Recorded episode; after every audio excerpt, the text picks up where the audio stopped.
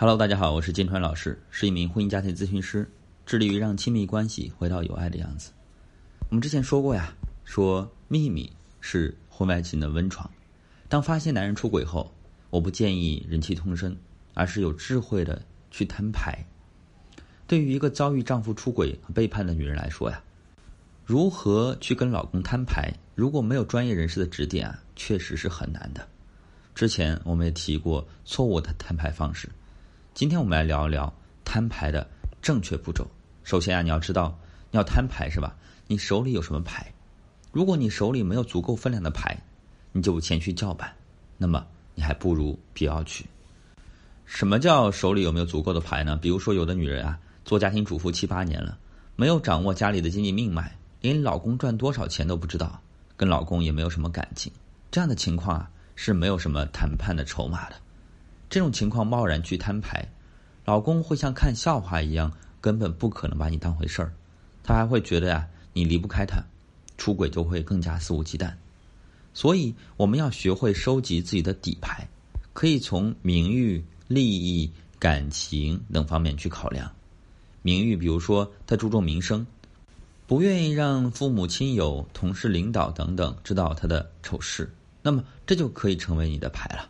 利益是什么呢？利益是比如说离婚进行了财产分割，那么他的灰色收入、他的一些经济上的把柄等等。如果他有钱而你不了解，那么你就要默默的去收集他的资产情况了。那么感情上的牌是什么呢？比如说对你念旧情啊，对孩子有感情啊，那么你就要以情动人，不可以随便的撕破脸了。之前有个学员啊，离职带娃七年了。发现老公出轨的第二天就找到了我们，她当时手里什么牌都没有，但根据我们的指导啊，在两个月之后，老公乖乖的投降了。她不动声色的收集了老公名下的资产和公司的税务情况，带着律师和老公谈判，老公根本没反应过来，也没有时间转移资产，她还拽着老公经营上的把柄。这个时候呢，老公就怂了，求着她不要离婚。这个时候，不管他是想拿着财产离婚，还是继续过日子。选择的主动权，这时候都已经到了他的手上。深思熟虑之下呢，他没有选择离婚，但是呢，他在律师的见证下，公证了大部分财产，签订了对自己绝对有利的协议。人心呢，就是这么现实，人都是趋利避害的动物。你如果没有能够让他一击必败的底牌，那么他干嘛要听你的话呢？第二点啊，怎么摊牌？当你清楚自己手里的牌之后，那么怎么谈判呢？这里也一步一步教大家。第一步，戳破真相。戳破真相呢，我们要注意选择合适的时间和地点。你不能够在他很忙的时候、很暴躁的时候去和他谈，因为这些时候呢，他没有心情和你谈。摊牌的时候呢，不建议在家里谈。这里有两个方面的考虑：一个是担心男方呢有暴力倾向，在家里谈呢不利于你的人身安全；第二点呢，家里的环境会增加他的回避几率。谈到他不开心的时候呢，他可能就回房间把门锁上了。我们可以选择安静的公共场所，比如咖啡厅，然后尽可能严肃的、一次性的把自己所要表达的意思呢说清楚。这里要提醒大家呀，很多女人在没有明确证据的时候找老公摊牌，这是无效的，因为对方呢肯定会否认的。那怎么找证据呢？对方手机里的相册。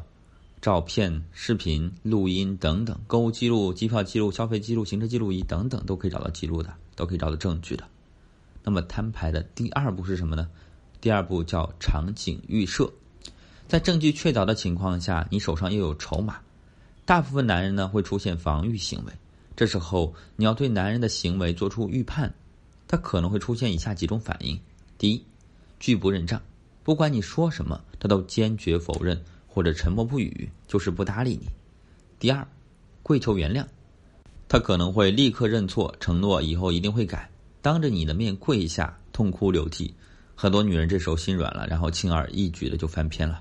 第三种可能就是倒打一耙，他不去反思自己，不认为自己错了，反而倒打一耙，反过来说你居心叵测，置他于死地，不断用这件事情攻击你、指责你。他的这些反应啊，都是正常的。他是在试探你的底牌是不是真实的。如果他发现你不过是虚张声势，并没有什么真正要把他怎么样，那么他也不会真心和小三断了的。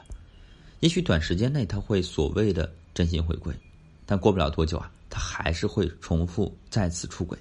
所以啊，你要对他的行为进行预测，提前知道该怎么应付。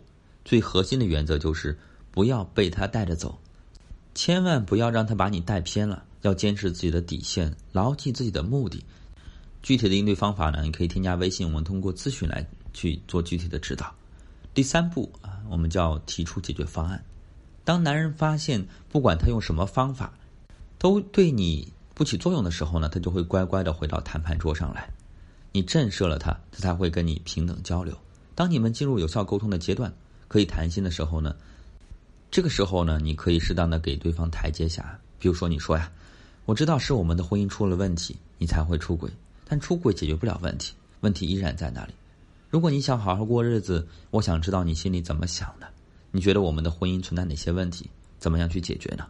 我们有来修复婚姻的学员啊，在深度探讨和交流后啊，增进了夫妻感情。让婚姻变得更加坚固和幸福，这样的成功案例呢比比皆是。再一个就是要注意一些摊牌过程当中的一些技巧。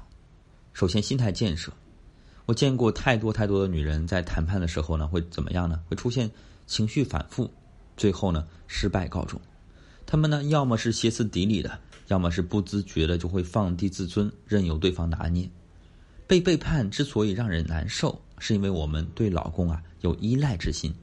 经济上有依赖，精神上有依赖，感情上依赖，人格上依赖等等，所以在摊牌之前，你得先做好心理建设，做好最坏的打算，你不惧怕离婚，你才能够在摊牌的过程中保持自己的框架。同样呢，我们要学会洞察对方的心理，心理学是一门觉察人心的学科。你想要通过表象看透一个人隐藏的秘密，那么你就要有很高的觉察力和洞察力了。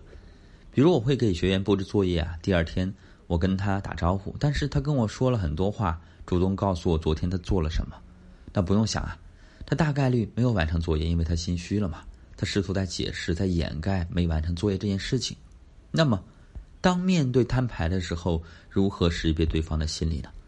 有比如说啊，身体语言，人在说谎的时候呢，会面临着很大的心理压力。不同的人会有不同的安抚动作，比如说摸鼻子、摸嘴巴、摸耳朵、摸脖子等等，目光不敢直视你，下意识的搓手，喉结快速的移动，突然的放慢语速等等，这些都是可能说谎的信号。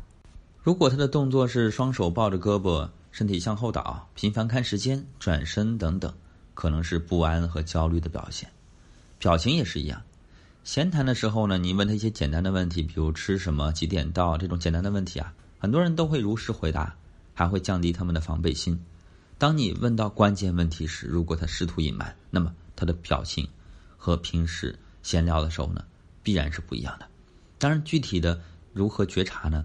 你可以通过专业人士的指导之下啊，跟我们的咨询师沟通，那么你才有可能真切的去感受到对方的心理状态呀，才有可能对症下药。好了，今天的分享就到这里。如果你在情感婚姻当中遇到了问题，不知道怎么解决的话，发私信给我，我来帮你。